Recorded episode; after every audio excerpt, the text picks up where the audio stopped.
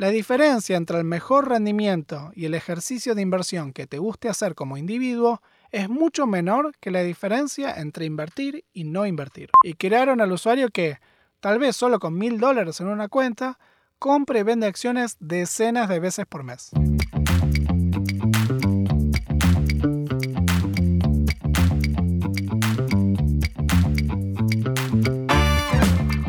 Bienvenidos a Tecnología Informal, un espacio para hablar de carrera, de inversión, de producto, de cultura y de todo lo relacionado con startups.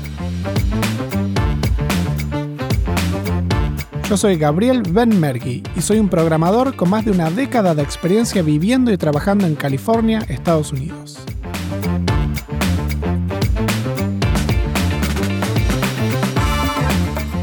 La disciplina de la inversión es un campo amplio y complejo del que hay contenido infinito. Los argentinos invierten poco y mal, y los programadores remotos dejan frecuentemente saldos quietos en una cuenta de banco. En el episodio de hoy vamos a hacer un pantallazo de por qué invertir, qué opciones hay para empezar y cómo dar los primeros pasos.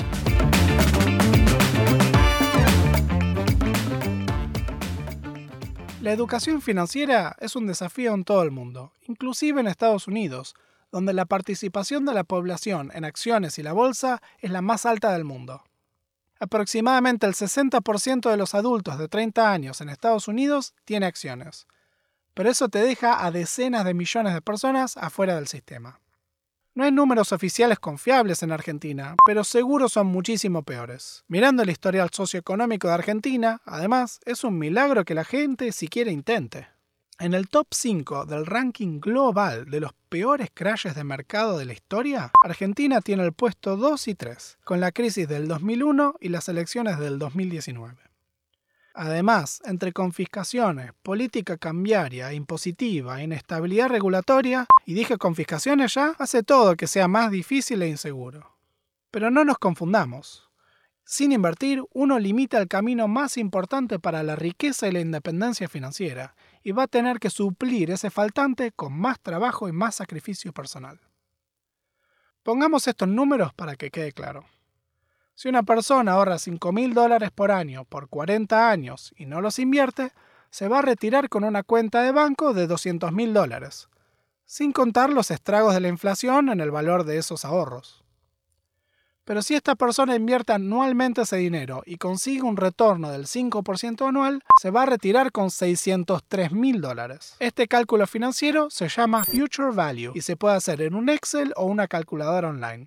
Para que la persona que no invierta alcance al que sí, va a tener que triplicar su tasa de ahorro, lo que significa trabajar más o consumir menos.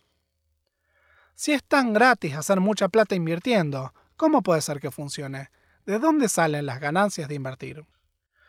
Desde una perspectiva teórica macroeconómica, la inversión es sacrificar el consumo de hoy para producir más efectivamente y poder consumir más en el futuro. Primero viene el ahorro, la limitación de consumir todo el ingreso hoy, y luego la puesta en utilidad de ese excedente para mejorar la productividad. En el proceso más clásico de inversión, el capital gastado permite construir nuevas soluciones que proveen servicios y bienes mejores en mayor cantidad y más baratos. Esto permite al productor tener muchísimas más ganancias, que las comparte con el inversor. El productor, al aceptar inversión, está vendiendo valor futuro de su proceso creativo, apostando que pueden ganar todos, en lo denominado coloquialmente agrandar la torta. La inversión es una apuesta a un evento futuro, por lo que está sometido al riesgo, a eventos de fuerza mayor, a fraude, a fracaso.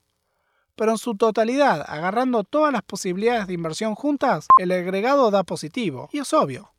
Cada año sabemos hacer las cosas mejor que el año anterior, tanto por experiencia como por innovación creativa y tecnológica. La maquinaria por excelencia que escaló el proceso de inversión es la bolsa o el llamado mercado financiero. Este mercado permite invertir con reglas muy concretas y de manera muy flexible. Los productores venden parte de su aparato productivo con acciones o piden deuda en forma de bonos que le permita financiar sus operaciones. Y los inversores eligen acorde de sus metas de inversión y apetito al riesgo. El mercado financiero es muy sofisticado y uno puede dedicarse la vida a entender cómo funcionan las opciones, los futuros o generar alfa, lo llamado una ganancia por arriba del retorno del mercado general. Antes de ir a lo práctico, hagamos un disclaimer. Todo lo que digo en este podcast no es asesoría financiera, sino opiniones personales en base a mi experiencia. La asesoría financiera es una profesión regulada en todos los países, con responsabilidades éticas y legales bien definidas. Dar el primer paso para invertir puede ser abrumador. No saber qué ni cómo comprar, cuánta plata invertir, qué va a pasar, etc. Hay que superar esta barrera de incomodidad porque cada día fuera del mercado es perder plata y a la larga reducen tu capacidad de llegar a objetivos financieros que te dejen seguro, satisfecho y cómodo. Lo más importante es empezar, y para eso tengo algunos tips. Lo primero que hay que hacer es poner en claro los objetivos. ¿Qué quieres lograr con la inversión? ¿Jubilarte, comprar una casa, dejar una herencia? ¿Tener un objetivo con más significado que hacer más plata? Va a darte motivación y ayudarte a empezar a elegir las opciones que ofrecen los mercados. Con esto se va dilucidando el horizonte de inversión, es decir, cuántos años se espera antes de tomar frutos de esa inversión. Luego el apetito al riesgo y la ambición, si uno quiere tener más ganancia, aceptando más riesgo. ¿Qué significa riesgo en inversión? Bueno, es una pregunta súper compleja, porque al invertir uno está haciendo apuestas al futuro, y entender el riesgo es entender cuáles escenarios pueden ocurrir en el futuro que te afecten negativamente. Siempre está el riesgo de que la empresa que compres quiebre, que el bono que compres defaultee, o sea que no pague, que haya inflación, que caiga la industria, que haya devaluación, que haya volatilidad, justo cuando querías sacar la plata para comprarte una casa. A la larga, invertir es mejor que no invertir, pero entender los riesgos sirve para armar un plan para tus objetivos, tus apetitos y no sucumbir a eventos desafortunados o entrar en pánico cuando las cosas no salen como uno espera. Lo siguiente que recomiendo, patentado por Gabriel Benmergui, es tener todos los papeles y cuentas listas para poder realizar inversiones, aun si todavía no te sentís cómodo para apretar el gatillo o no sabes qué hacer. Abrir una cuenta de broker es gratis, aunque es un poco engorroso. El único servicio que hizo un onboarding hermoso que yo conozca es Robinhood, pero lamentablemente todavía no aceptan a inversores que no sean residentes americanos. Si tienen una cuenta de banco en Estados Unidos, pueden abrir cuenta en TD Ameritrade, Fidelity, Interactive Brokers, fondear la cuenta y operar desde la web. Si no tienen una cuenta de banco, pueden usar TradeStation, que acepta depositar fondos en cripto. Este proceso puede tomar semanas entre idas y vueltas. Todos los brokers te van a pedir información de identificación personal, pasaporte, documentos que prueben tu residencia en Argentina e identificación fiscal. Esta información no la comparten con el fisco argentino. Están protegidos por el secreto bancario al igual que las cuentas bancarias. Con la cuenta hecha y con fondos va a ser mucho más fácil comprar el primer activo, sean bonos, acciones, fondos de inversión o hasta cripto. Para una experiencia más dedicada a cripto, también puedes abrir cuentas en exchanges como Binance, Gemini o Coinbase. Aunque los brokers ofrecen cripto, suele ser una oferta reducida y una experiencia menos optimizada.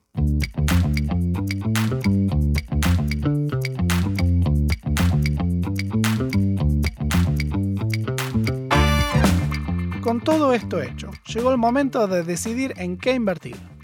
Sabes un poco de lo que quieres hacer y tenés la capacidad mecánica de invertir. Pero ¿cómo elegir en qué? ¿Qué te hace un buen o mal inversor? ¿Qué es una buena o mala inversión? La inversión es un campo gigantesco, con ideologías e interpretaciones distintas, y es un espacio muy competitivo, donde gente muy inteligente y con muchísimos recursos frecuentemente pierde plata. Tanto en términos teóricos como prácticos, es imposible saber cuál es la mejor inversión disponible para uno. Aún una supuesta mejor inversión no necesariamente sigue las preferencias, los gustos y las ideas del inversor. La diferencia entre el mejor rendimiento y el ejercicio de inversión que te guste hacer como individuo es mucho menor que la diferencia entre invertir y no invertir. Por eso, yo recomiendo encontrar esas ideas alrededor de la inversión que te atrapen, consumir contenido al respecto y ver de participar de las comunidades que se generan alrededor de ellas. En las comunidades de inversión uno encuentra información, tips, explicaciones, ideas. Ojo, no es asesoría profesional, pero invertir como querés es un excelente primer paso a este mundo. Visitemos algunas de estas ideas. Capaz la mayor revolución de inversión para el llamado retail investor, el inversor no profesional, la empezó John Bogle, el fundador de Vanguard. Bogle decía que los fondos de administración activa de inversión, es decir, donde gente elegía activo financiero en nombre de los depositantes, eran generalmente una estafa. Primero porque por definición es imposible que todos los fondos le ganen al mercado, por lo que el inversor tiene que volverse bueno en elegir fondos, y volvemos al desafío de la selección. Segundo, porque aun si hay fondos que le ganan al mercado, sus costos de administración y honorarios se comerían la ganancia. Por eso, Bogle inventó los fondos índice, fondos de que una manera mecánica invierten de manera de replicar índices de mercado, que incluyen a muchas empresas simultáneamente, logrando la mayor diversificación posible y un costo de administración ínfimo. En un fondo de administración activa se puede llegar a cobrar hasta 2% anual de los activos y 20% de la ganancia. El fondo Admiral Shares Total Index de Vanguard cobra una comisión anual de 0.04%. La filosofía de Vanguard es Time in the market beats timing the market. En vez de tratar de ganarle al mercado, participa del mercado y hacerlo de manera pasiva. Compra fondos índices, Invertí todos los meses y olvídate si sube, baja y si cambian los precios. Esto dio lugar al famoso inversor pasivo, que se estima al día de hoy compone el 30% del mercado. Vanguard y BlackRock juntos administran millones de millones de dólares de esta manera. Los seguidores de esta filosofía se autodenominan los Bogleheads y tienen una aversión a que la gente compre y venda acciones, el llamado trading, o haga cualquier selección activa. Se puede leer mucho más sobre esta idea en el libro de Bogle, Common Sense Investing. Una corriente que muta con cada generación pero persiste es la FIRE, Financially Independent Retire Early. Esta comunidad es muy fuerte en Reddit y son gente que basan toda su filosofía de inversión en un enorme estudio longitudinal denominado el Trinity Paper. En este paper se explica que si uno retira de su fondo de acciones americanas al 4% anual, puede tener una jubilación segura para toda la vida, es decir, sin pérdida de capital. Con la base de este concepto, la idea es juntar suficiente capital para que ese 4% alcance para vivir, por lo que es necesario hacer un cálculo de con cuánta plata uno se quiere retirar, y también el camino de ahorro necesario para llegar ahí.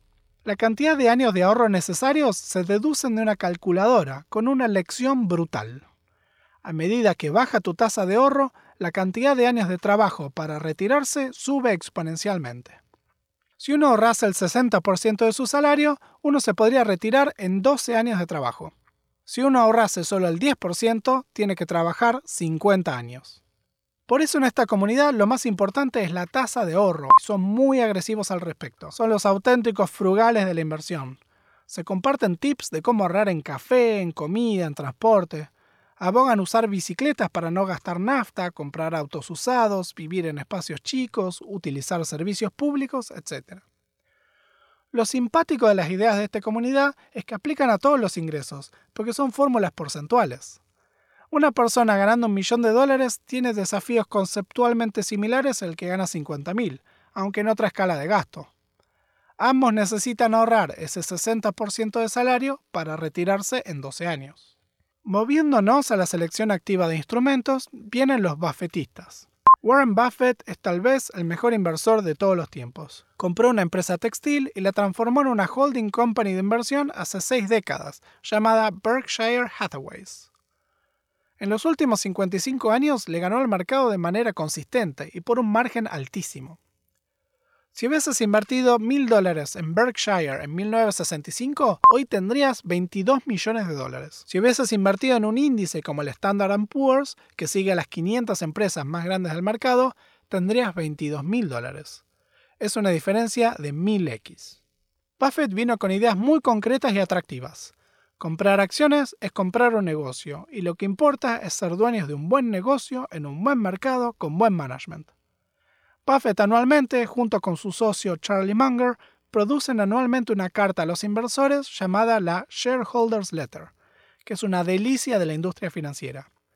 Cuentan con mucho detalle cómo ejecutan sus ideas de negocios, cómo eligen empresas y cómo invierten. El bufetismo es muy popular en la gente que hace el llamado análisis fundamental, la evaluación de negocios por su calidad, y que cuando los precios bajan en buenas empresas son oportunidades de compra.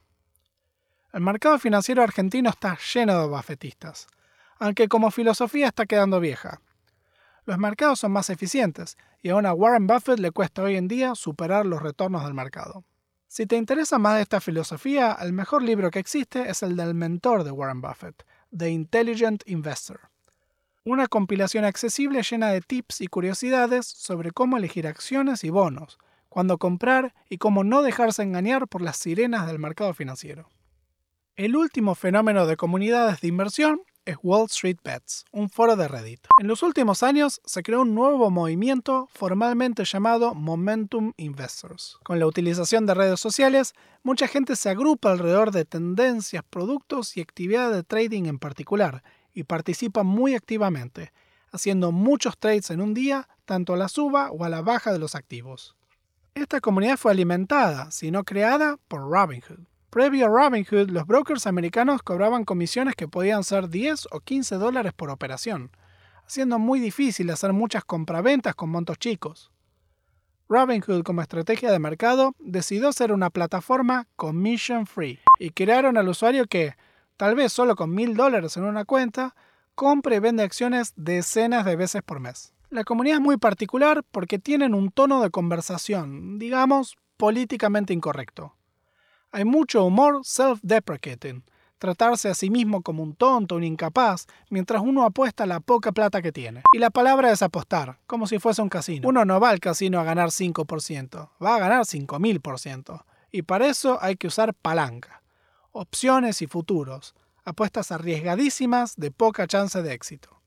Wall Street Bets fue un fenómeno mundial el 28 de enero de 2021, una fecha que fue traumática para todos los empleados de Robinhood donde la actividad de los inversores fue tan intensa que se rompió la infraestructura legal financiera, concluyendo restricciones en la compra de varias acciones, principalmente GME, GameStop. Esta comunidad no es una que usaría para aprender a invertir en general, pero es un espacio muy divertido, con muchos memes, chistes y la gente compartiendo sus posiciones financieras. Es una filosofía donde mientras más perdés, mejor, porque lo que importa es la diversión y la locura. ¿Quién se puede olvidar del pibe que hizo 600 mil dólares en un día y lo perdió todo al día siguiente? Lo bueno de ver a alguien perder 600 mil dólares es que no sentís culpa en poner mil dólares y perderlos pero en el camino te armaste una cuenta de broker y empezaste a operar en serio en un mercado financiero, por lo que estás mucho más cómodo para armar una cartera responsable. Por un tema de costumbre y un poco falta de conocimiento financiero, una gran parte de programadores invierte solamente en cripto. Cripto es una categoría de activos muy riesgosa con mucha volatilidad de la que no se sabe qué va a pasar dentro de 10 o 20 años. Yo soy muy pro cripto, hasta trabajo en la industria, pero que el único instrumento de inversión sea cripto es un poco irresponsable. En cripto se puede invertir en el sistema DeFi, donde uno puede prestar su cripto por un retorno. Plataformas argentinas como Velo App, Lemon Cash o Buenbit hicieron de hacer esta inversión muy fácil y tienen retornos muy atractivos. Luego está la compra de monedas para la especulación pura, comprar Bitcoin, Ethereum y lo que se llama despectivamente shitcoins, que son monedas de segundo o tercer tier donde los retornos suben y el riesgo también. Cripto es común en programadores remotos porque muchas veces lo usan para cobrar o mover fondos, haciéndose una herramienta más accesible, pero por ser accesible no significa que sea buena. Un plan financiero con objetivo claro tiene un portfolio de activos determinado, y cripto no ofrece mucha diversificación para poder satisfacer las preferencias de los inversores. Sin embargo, no podemos ignorar los retornos espectaculares que han tenido en la última década y que por su ethos, compatible con la industria de las startups, sería también irresponsable no tener en la cartera algo de cripto. Cripto es una comunidad sumamente libertaria e ideologizada alrededor de la soberanía individual, controlar tus fondos e invertir de manera anónima y sin control estatal. Así ha dado luz a un mercado lleno de derivados financieros, super palancas que se han hecho muy populares en plataformas como Binance o FTX. Yo recomiendo no tocar la palanca de cripto porque de por sí son instrumentos con poco valor esperado, es decir, ajustado al riesgo rinden poco. Pero además es un mercado que no me inspira confianza de que las plataformas no operan en contra de los usuarios. Los brokers de acciones tienen una presión y transparencia regulatoria que hace imposible operar en contra de usuarios. En el mundo de los exchange cripto radicados en paraísos legales, pueden hacer bastante. También hay esquemas financieros complejos que son difíciles de entender y muchas veces explotables por vulnerabilidades de diseño o contrato. Los riesgos y los costos de transacción son altos. Caveat emptor. La responsabilidad de la compra de activos cripto está en el comprador. Si todo esto es sumamente abrumante, esto de elegir objetivos, abrir cuentas, leer libros, participar en una comunidad, manejar un portfolio, hay una solución que lo arregla todo. El asesor financiero. Un asesor te va a ayudar en todos los pasos, desde formalizar objetivos hasta abrir cuentas de banco o de broker. El asesor tiene una responsabilidad ética y legal de responder por tus intereses y de comunicarte cualquier conflicto de interés. Es una profesión sumamente regulada en Estados Unidos, con penas de prisión por estafas o malas representaciones. Sin embargo, el trabajador remoto típicamente prefiere un asesor de su país, que entienda la situación fiscal tanto de Argentina como de un extranjero en Estados Unidos. Un asesor te va a recomendar un conjunto de instrumentos que se ajusten a tus preferencias, aunque la decisión final es siempre tuya. Después de todo, es tu plata. Nada que haga el asesor está fuera de tu alcance como individuo, pero si te cuesta dar el primer paso, si tener los fondos quietos hace más de seis meses, considera un asesor para poder destrabarte de la situación y empezar a invertir.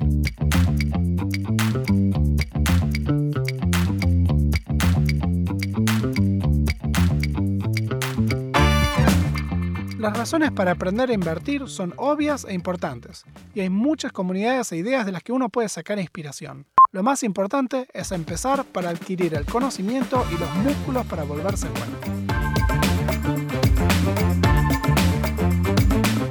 Si les gustó el podcast de hoy, se vienen muchos más.